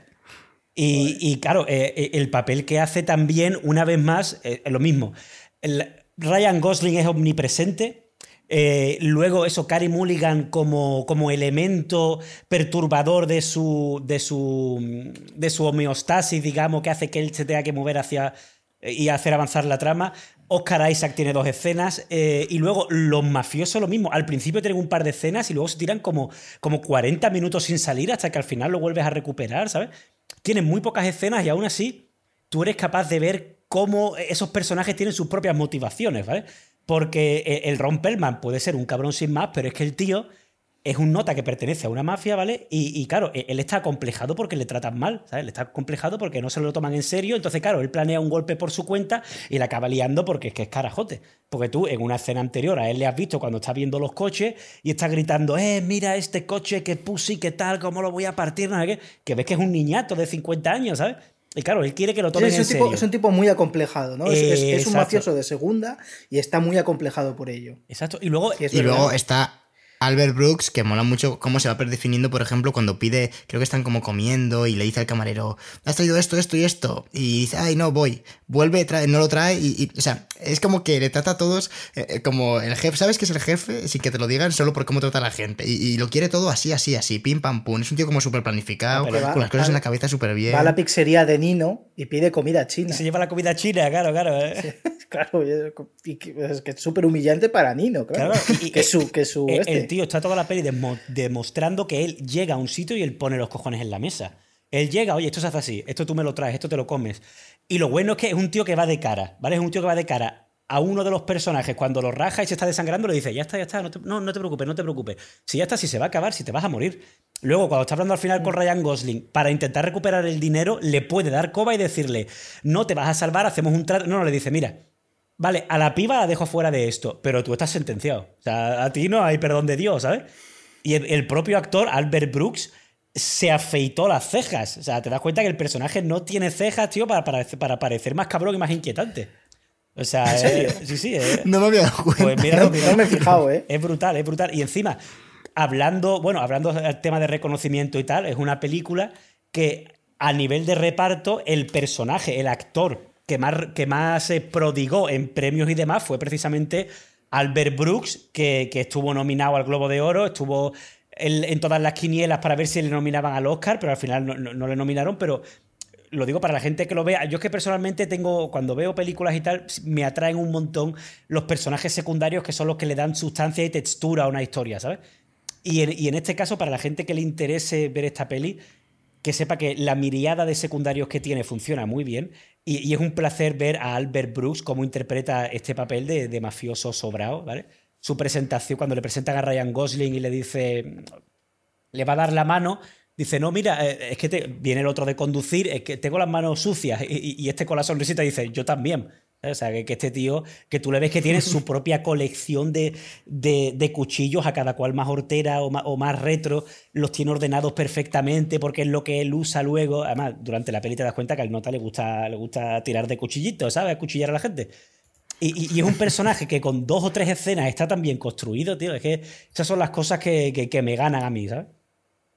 De hecho, eh, Albert Brooks, yo no lo sabía, pero es eh, Marlin de Buscando a Nemo en la versión original. Mm. El padre de Nemo sí, es Sí, sí, ya ves. Aquí en España es Jesús Cuesta. Pues. Sí, sí. es, un actor que en los 80 hizo bastantes papeles, luego en los 90 hizo algunas comedias chorras así. Luego se dedicó más a la televisión, ¿vale? Estuvo más desaparecido. Y, Drive fue su vuelta al cine después de cinco años de parón o lo que sea, ¿sabes? O sea, Albert Brooks estaba estaba súper desaparecido mm. y el tío volvió y, es que lo clava. O sea, es que lo clava, es que es impresionante. Sí, de hecho, es que hizo Los Simpson la película, eh, doblando a un personaje, luego, cuatro años después, Drive, luego cuatro años después, buscando a Dory. O sea, ha estado mucho tiempo sin. Claro, claro, estará otras cosas el tío, esperando que le crezcan las cejas o algo. sí, porque es verdad, estoy mirando fotos y no tiene. No es que. O sea, se las afeitó, pero tampoco tenía mucho que afeitar, ¿eh? No, no, no, claro, claro. Y luego es que ya tiene 73 pues años, que es verdad que ya, ya trabajar cuesta. Sí. Sí, pero, pero lo típico. Cuando eres de estos actores de reparto que, se te ven por ahí, de estos actores, siempre tiras algún papel, ¿sabes? Siempre, siempre le da. Le, da, le, da, le da bastante, bastante fondo a una película el tener a un, secundario que te soporte bien un papel, ¿sabes? Que, que te llene una pantalla. Y, es lo que se agradece en esta peli, ¿sabes? Porque, todo, porque todos funcionan de puta madre, ¿sabes? También fue Hank Scorpio en Los Simpson. O sea, ha doblado muchas veces en Los sí, Ha, ha, trabajado mucho en televisión. En los 80 estuvo nominado al Oscar también por Al filo de la noticia, en el 87. O sea, que es un, es un tío que sí, que tuvo, tuvo su carrera. Tiene, tiene, sí, es el típico secundario que, que, luego buscas, ¿no? Y dices, joder, este tío está en todos lados. está en muchos sitios bien. Sí, sí. Pues si queréis, vamos terminando, básicamente porque ya son la una de la mañana a la hora que grabamos esto. Así de fácil. Y, ¿Qué nos queda por tratar? yo tampoco puedo hablar mucho más. Entonces, eh, no sé si queréis mencionar, eh, ¿tenéis por ahí algo? ¿Qué es lo próximo que va a hacer este director? Que nos gusta normalmente acabar un poco mencionando próximos proyectos. Vale. Y yo había visto por ahí alguna cosilla, lo que pasa es que no sé si estará confirmado, la verdad. Había visto como un par de, proyectos futuros en, en Film Affinity. Vale, yo lo, no sé si os tenéis ahí. Yo lo que he encontrado, ¿vale? Pues Lo que he encontrado tanto en Film Affinity como en Internet Movie Database pone que va a hacer eh, la nueva versión de Maniac Cop, ¿vale? Maniac Cop es una mítica película de los 80, un slasher de estos super cutres que se hizo famoso porque por su bajo presupuesto pues resultó que fue rentable, ¿vale? Una época en la que los slasher así cutres estaban de moda La peli, bueno, es una. O sea, la, la, ves hoy en día y no te aguanta ni un asalto, pero bueno. Y lo bueno es que va a hacer el remake de esta peli, no sé qué punto le dará, pero la va a codirigir junto con Peter Hyams, ¿vale? Peter Hyams, para que os hagáis una idea, Peter Hyams es el director que está llevando, que, que, se ha encargado de las últimas pelis directas a videoclub de la saga de Soldado Universal, ¿vale? Estamos hablando de, de este crack. Que bueno, le, le, le, le, viene de cuna, le viene de cuna porque, porque es hijo de de. No, perdón. El, el, que va a dirigir esta peli es eh, John Hyams, ¿vale? Y es hijo de Peter Hyams, que es otro cutre que hizo la de, la de Cyborg de Van Damme en los 80, que hizo el, el sonido del trueno, que era súper cutre. Y bueno, eso me llamó bastante la atención, ver a, un director que a priori es, eh, o sea, es, bastante malo, junto con este director que hemos comentado que, que bueno, que, que, que sí que, que, es un autor, ¿sabes? Y aparte de. Sí, bueno, sí. Joe, Hyams, Joe Hyams se ha dedicado a dirigir ¿no? como capítulos de series. Claro, para que... pa, pa comer algo, porque, porque, cada vez que saca una peli, sí. cada vez que saca una peli, te, te, o te la sacan a videoclub o son de estas pelis que son, que son malísimas. Luego tiene también en internet. Que si le sacan, que se sacan a videoclub, si le sacan a videoclub ahora, tú me dirás. Imagínate, claro, es, es, de, es, de, estas pelis que se dice que son directas para televisión, ¿sabes? Claro, a VHS van. Sí, claro, sí. sí. Está la, la, las, sí. las, terribles estas. Por, por el, el, el, Hombre, pero, pero Soldado, Soldado, Universal, la primera mola mucho. No sé si la habéis visto. Sí, pero Soldado la Universal, Universal, la, primera es de Roland Emmerich, ¿vale? De, no es de este. Con. Con Dolph Lundgren. luego la última, la de, la, de John, la de John Hans, la última que es Soldado Universal 4, creo que es una secuela directa. Puede ser, sí. Vamos, no, ni, que ni es sé. con los. Con, con Cuatro. Dolph, no sé. Dolph no, no, pinta no bien, la, la, la, tercera de Soldado Universal es una mierda como un coco, ¿eh? Yo me quedé en las dos, la en segunda las dos primeras, no, la, sí. la segunda era que, que, el malo era un negro, ¿no? Que, que, que, era una especie de como, como Terminator. Sí, Esa era... sí que era bastante flojita. Sí, sí, claro. La, y la tercera es que parece que la ha rodado. Eh, parece que es el ejército de los muertos, por cómo está rodada. Sí, sí, no, no sé, te digo, sí. El, el, el John Hayams este no, no, no hay por dónde cogerlo, tío. ¿Y qué es lo otro que iba, que iba a hacer? Luego, tenía otro proyecto. Sí, ¿no? luego tiene otro proyecto. En, en, Internet Movie Database sale que está preparando una serie que se llama Les Italiens, Les Italians, no sé. Si será una broma relacionando los italianos con los aliens. O sea, que a saber lo que Yo se puede que sí. Así de fácil. Y luego he visto que también en Phil Affinity tiene como un proyecto que a mí, o sea, lo que me huele, lo que, lo que no termino de ver cuándo va a salir, porque si sale en Phil Affinity, pero no está en Internet Movie Database, ¿sabes? Que suele ser más fiable, que es The Avenging Silence, que supuestamente, va, según definen, va a ser un thriller de espionaje ambientado en, to en Tokio, y cuando he ido a buscar información sobre él, eh, solo he encontrado noticias de, de, del año 2000, 2017, o, o, sea, que lleva con ese proyecto tiempo. O sea, que a ver si al final estado, lo va a sacar. Ha estado muy, muy ocupado con Kojima, eh, haciendo el Death Stranding, ahí apareciendo y tal. Y haciendo, o sea, no sé si habéis jugado al Death Stranding. No, no, no. Pues Yo sí que he leído lo que vas a decir, sí. Él, él es un personaje importante, que es, es un tipo que, que, va además muy, muy con lo de la necrofilia y tal, que se muere cada 21 minutos, se muere para buscar a su familia en el más allá. Entonces el hombre este, tú, le, tú de repente estás hablando con él y se muere, se tumba y se muere. Ah, mira. Y luego resucita. Que va como un desfibrilador en el chaleco y resucita o algo así. Y está ocupado es increíble la de actores y cosas que tiene el Death Stranding, ¿eh? Yo no lo he jugado, pero no, madre mía, es... tiene un no, reparto y, eso. Y, y, gente que no te han. O sea, que no, que, no, que no anunciaron en su día y luego les das un paquete. Porque el que no lo sepa, el Death Stranding va de que eres un repartidor ahí de Amazon y vas repartiendo, eh, toma, unas botas, tío, y ya está, y es así. Bueno. Para alguien que no sepa el Death Stranding, le tiene que estar explotando la cabeza ahora mismo, Cristian. O sea, literalmente. Sí, yo sí. O sea, Pero alguien bueno, que no sepa lo que es el Death Stranding, que se vea el. Si quieres saber todavía menos, que se vea los trailers. Pero que no juegue. Es un videojuego. No sé si sí, hemos es un videojuego, es un videojuego. pero, pero escúchame, no, eh, eh, yo, yo jugando muchas horas al Death Stranding, que se vean el, que se vean los trailers y ya, y ya te, la película que te montes va a ser mejor que, que lo que Ah, pasa bueno. en el videojuego realmente. Pues, pues bueno, Cristian faltando el respeto a un videojuego, con eso creo que vamos a terminar. Eh, no, no, no le falta el respeto, más. David, a ver, escúchame, escúchame. Cristian, que, que ya, de no verdad. ofende- que, no ofende quien quiere. que no puedo hablar más en mi piso. el hater. ¿Qué dices, David? No te escucho, habla un poco más alto. Grita, grita ahí. ¿Qué, qué dices? Eh, ¿Algo más que, que decir, José? Eh, ¿Alguna cosilla más, Cristian, de la película? Breve, si puede ser. Pues a mí me ha gustado. ¿Qué quieres que te diga? La mejor crítica. Esa, es la crítica que hace siempre mi abuela cuando ve una peli. Muy, o sea, como, como dice la gente, eh, el guion está bien, el- el- la fotografía está bien. Es muy bonita, los planos son bonitos. El color me ha gustado. eh, el empedrado de la calle también. Está bien.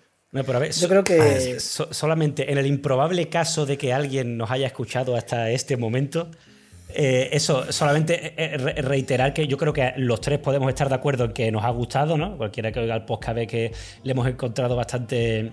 O sea, bastante chicha y que hay que aproximarse a ella eh, no solamente como cine de entretenimiento, sino para los que nos gusta eh, entender el cine como una forma de arte, que es lo que al fin de cuentas también es, ¿vale?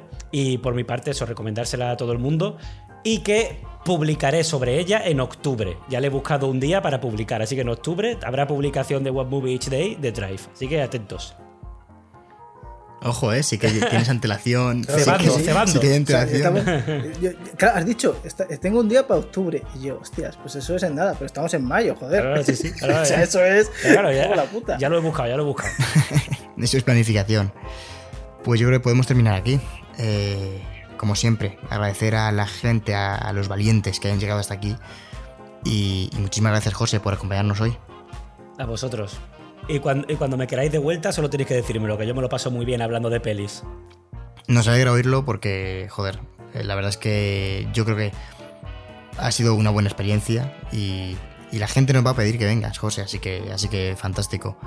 Te, te volveremos a llamar, no, no lo dudes.